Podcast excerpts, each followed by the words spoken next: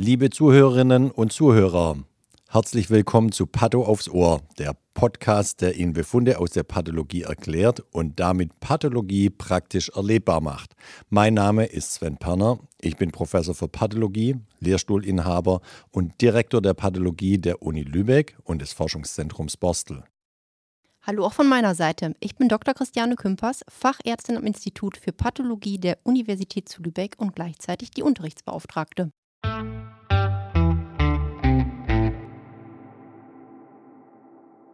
Hallo und herzlich willkommen zu einer neuen Folge bei Patto aufs Ohr. Hallo zusammen, hallo liebe Charlotte. Hallo lieber Sven. Und liebe Zuhörenden. Wir machen heute einen Fall zum Magenkarzinom. Da wurde aus unserer Chirurgie ähm, Material übersandt. Auf dem Einsendeschein stand zu klinische Diagnose und Fragestellung folgendes.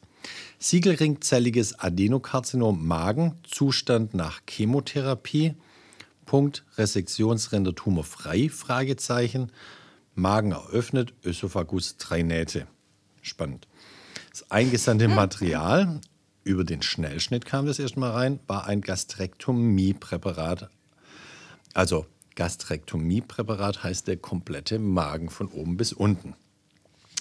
Dann haben wir uns im Rahmen des Schnellschnitts das Ganze angeschaut und folgendermaßen dokumentiert. Gastrektomiepräparat von kleinkurvaturseitig 14,5 cm, großkurvaturseitig 21 cm Größe und 12 cm maximalem Umfang mit anhängendem Fettgewebe kleinkurvaturseitig bis 8 cm und großkurvaturseitig bis 13 cm. An der Kleinkurvatur zentral ein schüsselförmig eingesunkener, teils eingebluteter, jedoch Schleimhaut übergleitet imponierender Herd von 1,2 cm Größe mit benachbart einem weiteren ähnlichen Befund von 0,3 cm Größe. Gesamtes Areal 1,9 cm messend. Abstände zu den Resektionsrändern wie folgt: Doppelpunkt. Richtung oral 6 cm, Richtung aboral 7 cm, zum kleinen kurvaturseitigen fettgewebigen Resektionsrand 3 cm, Gefäßstiel Omentum minusseitig von 10 cm Länge. In der Lamellierung zeigt sich das Tumorareal mit weißlich verdichteter gegenüber dem Fettgewebe und teils rosa unscharf ausgezogener Textur. Punkt. Charlotte, möchtest du kurz sagen, was wir hier von alles eingebettet haben und mal den mikroskopischen Befund mhm. äh, besprechen? Mhm. Ich fasse das mal zusammen, weil wenn ich das von für Zeile zu Zeile mache, dauernd sind, sitzen wir noch lange. Also natürlich äh, logischerweise die Resektionsränder, die sind eben beim Magen einmal oben Richtung Ösophagus logischerweise und je nachdem, wo abgesetzt ist, unten in dem Fall Richtung Duodenum. Manchmal ist es auf, auf Magen-Antrumhöhe abgesetzt oder Pylorusregion, wie auch immer. Und dementsprechend war das oben auch, was Sven so spannend fand, Ösophagus drei Nähte. Da hat der Chirurg uns drei Nähte am Ösophagus-Resektionsrand eingebracht, damit wir das auch finden. Klammer auf, hätten wir auch wahrscheinlich so gekonnt, Klammer zu, aber okay. War groß genug. Äh, ja, gut. Auf jeden Fall, Resektionsränder betten wir ein, logischerweise. Und wir betten natürlich den Tumor ein, auch logischerweise, indem wir es, wenn wir es durchlamellieren, natürlich gucken, wenn wir es gut erkennen können, wie tief infiltriert der Tumor jetzt in welche Schicht. Und dann ist es ja immer das Goal für den Zuschnitt, finde the worst case, also finde das Punktum Maximum.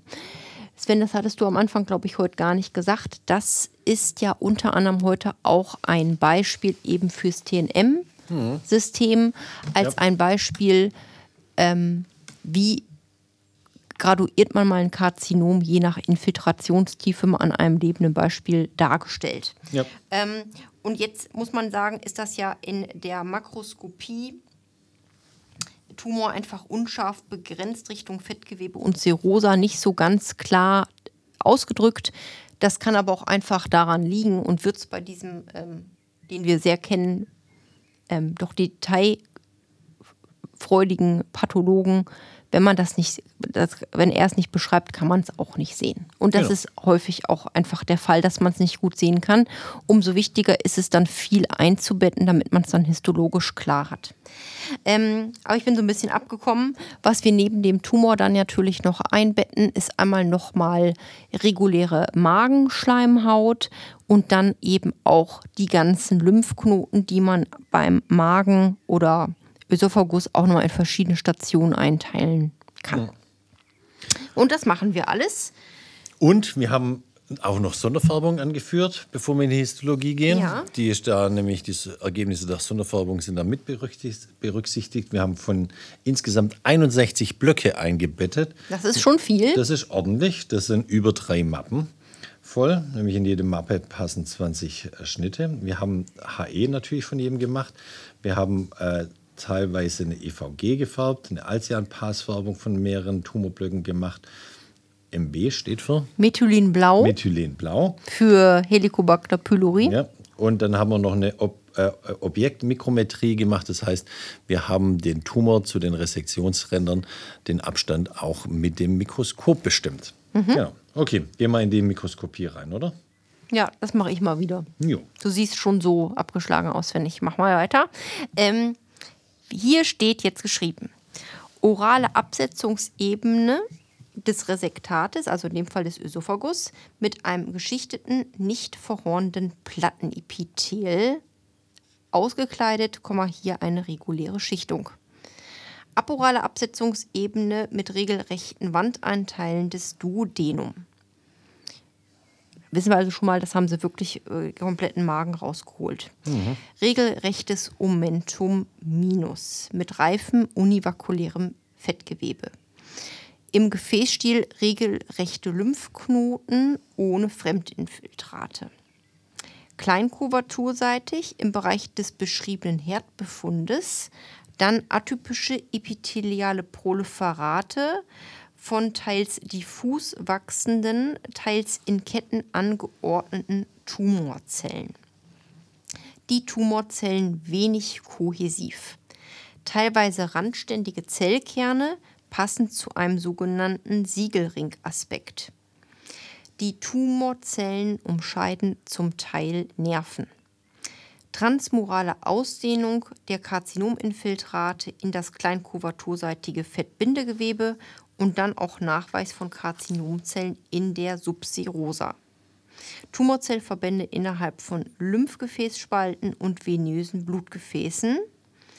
Die Lymphknoten allesamt ohne oben beschriebene Tumorzellen.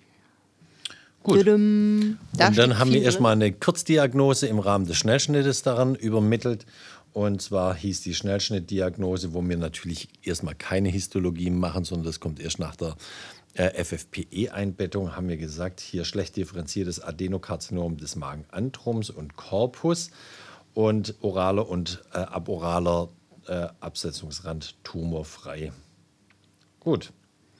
Sollen wir dann mal in die abschließende Begutachtung gehen? Sagen wir, wenn wir hier von Omentum minus sprechen, ist das Omentum, das Omentum eigentlich der Sitz des Oms?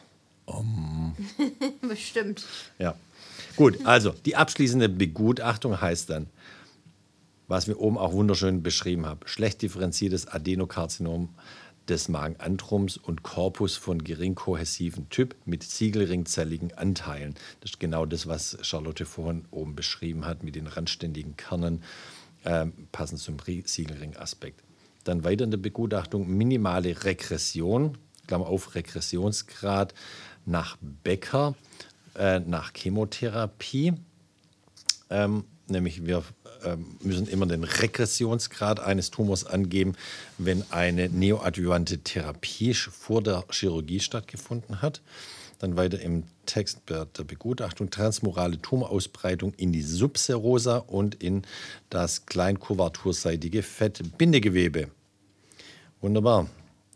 Lymph- und Hämangiosis carcinomatosa, perineurale Tumorausbreitung. Tumorfreie regionäre Lymphknoten äh, 50 in der Gesamtzahl. Davon Kleinkuvarsaturseitig 21, Großkuvarsaturseitig 18, Parakardial 4, am Gefäßstiel 7. Ich hoffe, das gibt zusammen 50. Ich habe auch nicht nachgezählt. Tumorfreie Absetzungsebene am Ösophagus und am Duodenum und nebenbefundlich mäßig chronische inaktive Andromgastritis mit kompletter intestinaler Metaplasie, geringe chronisch inaktive Corpusgastritis. Gut. Möchtest Naja. Du? Nein, nicht so gut für den Patienten. Nur gut so im Sinne von gut, hier ist die Begutachtung zum, zu Ende. Möchtest du noch was ergänzen, was wir hier erklären könnten?